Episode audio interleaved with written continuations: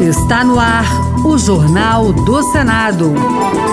Eu sou Paula Groba e estes são os destaques de hoje do Jornal do Senado que começa agora.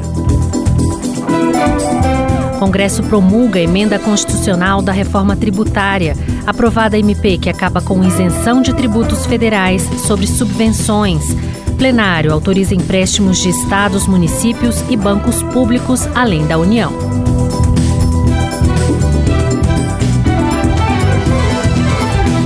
Boa noite. Após quatro décadas de discussões, o Congresso promulgou hoje a proposta de emenda à Constituição da reforma tributária. As novas regras mudam o sistema de cobrança de impostos no Brasil, simplificando o pagamento e isentando produtos da cesta básica.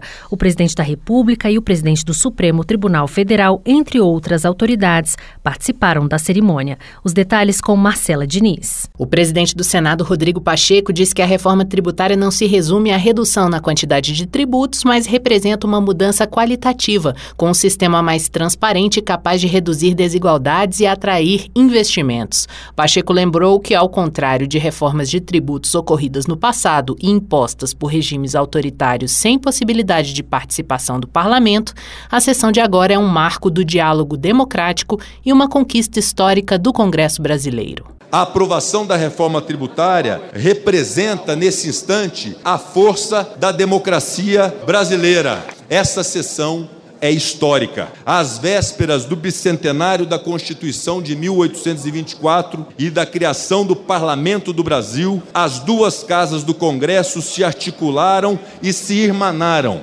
no propósito de dotar esse país de um sistema tributário mais racional, mais justo, mais eficiente. Para o presidente da Câmara, Arthur Lira, a reforma é um marco para mudar a atual realidade, chamada por ele de manicômio tributário. É a reforma dos brasileiros que precisam de mais empregos, de mais renda e de menos impostos em suas vidas. É a dos empresários de todos os setores da economia que sempre desejaram um sistema tributário racional, equânime e não como já afirmei, um manicômio tributário a que estávamos submetidos. Ao parabenizar o parlamento pela primeira grande reforma tributária feita no regime democrático, o presidente da República, Luiz Inácio Lula da Silva, exaltou a capacidade de diálogo entre os poderes e disse que todos os parlamentares, mesmo os que foram contra a reforma, contribuíram com o debate que levou à aprovação da emenda constitucional. Não precisa gostar do governo, gostar do Lula, guarde essa foto e se lembrem que contra ou a favor, vocês contribuíram para que este país, na primeira vez no regime democrático, aprovou uma reforma tributária a contento nacional brasileira. Também participaram da sessão de promulgação da emenda constitucional da reforma tributária o presidente do Supremo Tribunal Federal Luiz Roberto Barroso, o vice-presidente Geraldo Alckmin, os ministros da Economia Fernando Haddad e do Planejamento Simone Tebet, entre outros ministros e autoridades. O governo deve enviar ao Congresso, num prazo de 180 dias, projetos para regulamentar as novas regras de tributação do consumo, como isenção sobre a cesta básica e o cashback sobre tributos pagos em energia elétrica e gás. Mas as mudanças levarão algum tempo, já que está previsto um período de transição entre 2026 e o ano de 2033. A oposição critica o fim de incentivos fiscais para regiões menos desenvolvidas e o prazo de 10 anos para para a total implementação da reforma. Quem conta os detalhes é a repórter Érica Christian. Foram 40 anos de discussão até a promulgação da reforma tributária, que vai unificar três impostos federais, um estadual e um municipal, para a criação do IVA, Imposto sobre Valor Agregado, que já existe em outros países. O novo tributo terá uma alíquota padrão de 27,5%, uma reduzida, uma intermediária, uma para profissionais liberais e uma zerada para produtos produtos especiais como medicamentos.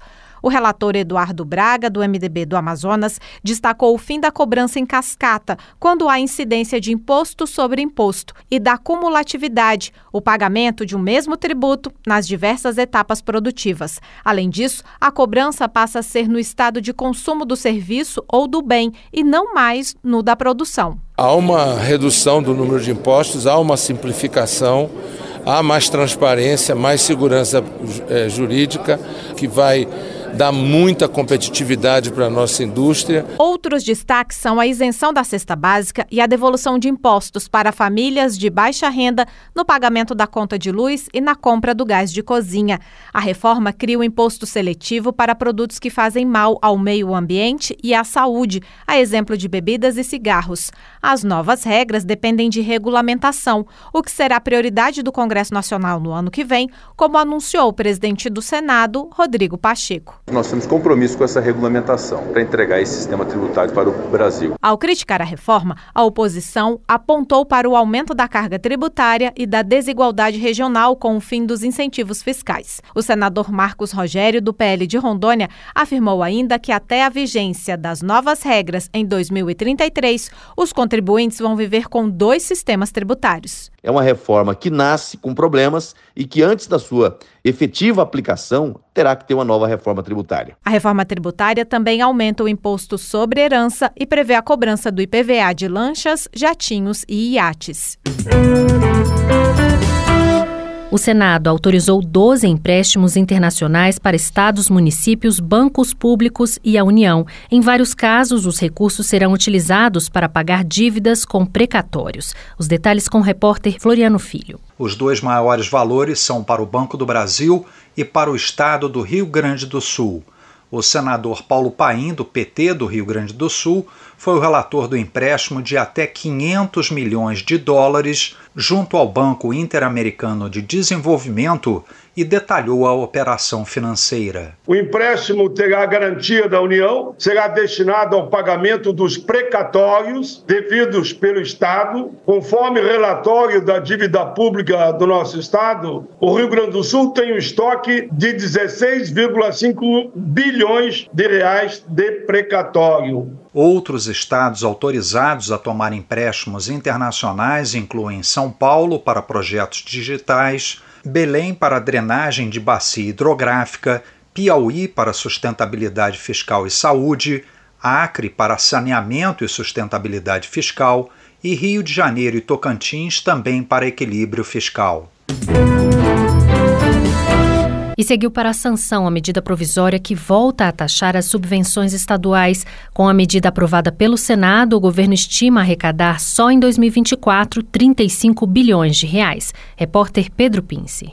A intenção do governo com a medida provisória 1185 é acabar com a isenção de tributos federais sobre as subvenções que são oferecidas pelos estados para atrair empresas. Com a MP, a partir de 2024, no lugar da subvenção, a empresa teria um crédito fiscal que poderia ser usado para abater outros tributos ou para ser ressarcido em dinheiro mas isso valeria somente para subvenções de investimento e não para as de custeio, que são aquelas relativas a despesas do dia a dia.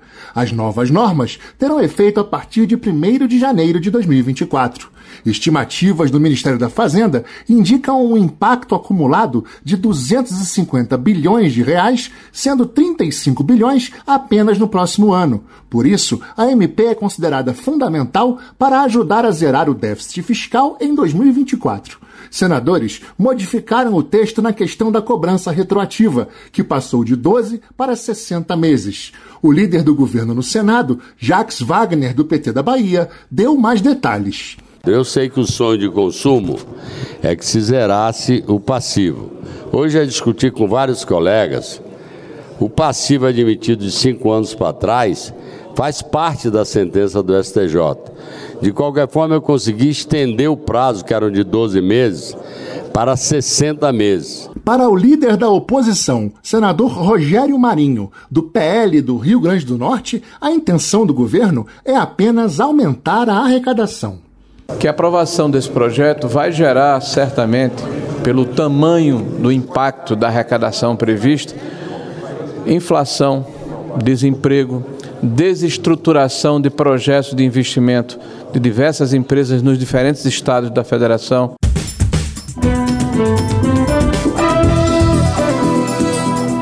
Com trabalhos técnicos de Eliseu Caires, o Jornal do Senado fica por aqui. Acompanhe agora as notícias da Câmara dos Deputados. Boa noite e até amanhã.